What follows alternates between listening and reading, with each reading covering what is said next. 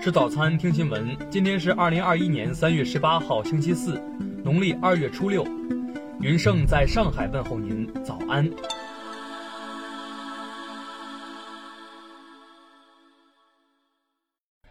首先来关注头条消息。据路透社报道，美国高级政府官员周二表示，美国认为本周将以越来越强硬的立场与中国进行谈话。并将对中国在一系列问题上的做法表示深度关切，包括人权问题。该官员还表示，如果北京想改善两国关系，华盛顿希望看到北京的行动而非言语。在十七号举行的外交部例行记者会上，有记者就此事提问，对此发言人赵立坚回应表示，中美高层战略对话即将举行，我们注意到美方近日就中美高层战略对话释放了一些信息。中方也将通过此次对话表明中方的有关立场。赵立坚指出，相信美方对中方维护主权、安全、发展利益的决心是很清楚的。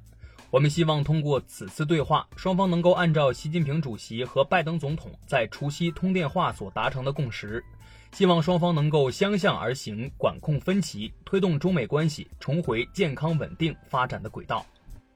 听新闻早餐知天下大事，下面来关注国内新闻。农业农村部、最高人民法院等七部门十六号联合召开会议，强调要严肃查处“三幺五”晚会曝光的瘦肉精问题，及时向社会公布调查处理结果，并举一反三，在全国范围内开展专项整治行动。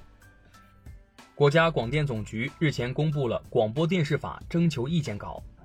其中拟针对未成年人保护、限制劣迹艺人、节目主创人员酬劳标准等进行规定。并明确了处罚措施。公安部消息，自深化打击整治枪爆违法犯罪专项行动开展以来，各地共破获枪爆案件二点四万起，抓获违法犯罪嫌疑人二点四万人。去年全国涉枪涉爆案件同比分别下降百分之四点三和百分之三十六点一。国家林草局昨日召开会议，启动全国打击毁林专项行动。对二零一三年以来毁林问题进行全面清理排查和专项整治，严厉打击毁林违法犯罪行为，进一步维护森林资源管理秩序，提高森林资源保护管理水平。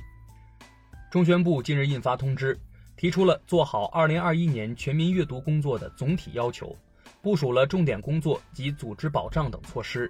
国台办、农业农村部等部门昨日联合出台关于支持台湾同胞台资企业在大陆农业林业领域发展的若干措施，自公布之日起施行。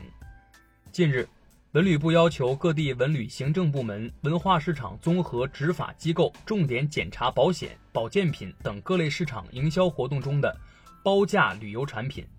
特别是以中老年为主要目标群体的包价旅游产品。中国电子科技集团消息，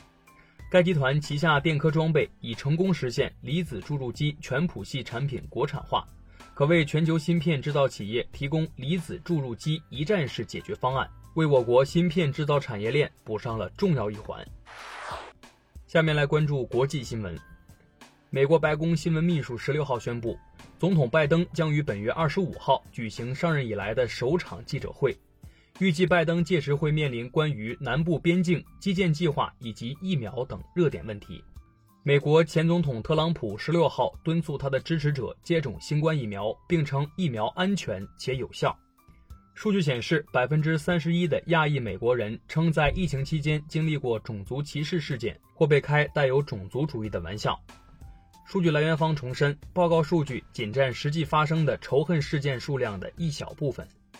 英国首相约翰逊十六号宣布，因面临新的科技威胁，英国将把核弹头储备增加百分之四十以上，以在风险更大的全球环境中确保安全。欧盟委员会主席冯德莱恩十六号表示，根据缓解失业风险紧急援助项目，意大利再次获得三十九亿欧元贷款支持，借以帮助人们在新冠疫情下维系生活与就业。据日媒十七号报道，由于美国产牛肉进口量超过商定标准量，日本将暂时提高对美国牛肉的进口关税，以保护国内生产者。当地时间十六号晚，以色列对叙利亚首都大马士革进行了空袭，袭击仅造成物质损失，暂无人员伤亡。阿富汗总统加尼日前表示，他不准备将权力移交给没有通过选举胜出的任何人。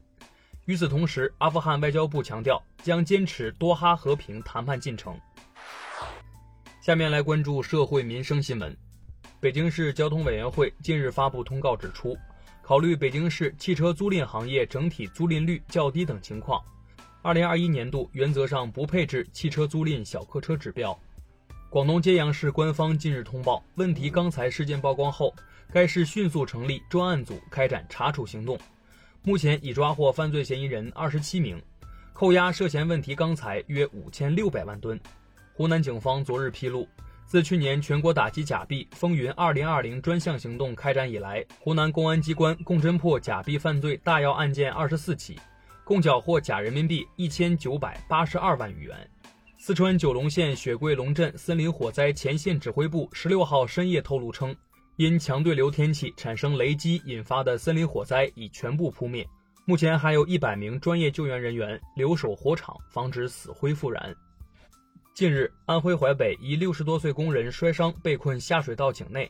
消防救援人员到达后，利用安全吊带和腰带将被困男子安全固定后，井上人员与井下人员协同配合，最终被困者成功救出。下面来关注文化体育新闻。CBA 常规赛继续进行，广州一百一十九比九十二大胜北控，吉林一百一十六比一百一十三击败山东。马卡报日前统计了欧洲足坛部分球星的年薪水平，梅西以七千六百万欧元领跑，C 罗和内马尔双双突破三千万欧元。国务院研究室编写的十三届全国人大四次会议辅导读本一书，已由人民出版社和中国岩石出版社出版。近日起在全国发行。美国宇航局十六号发表文章称，研究表明火星地壳下可能有大量含水矿物质，但这并不意味着未来前往火星的宇航员会很容易提取这些水。以上就是今天新闻早餐的全部内容，咱们明天不见不散。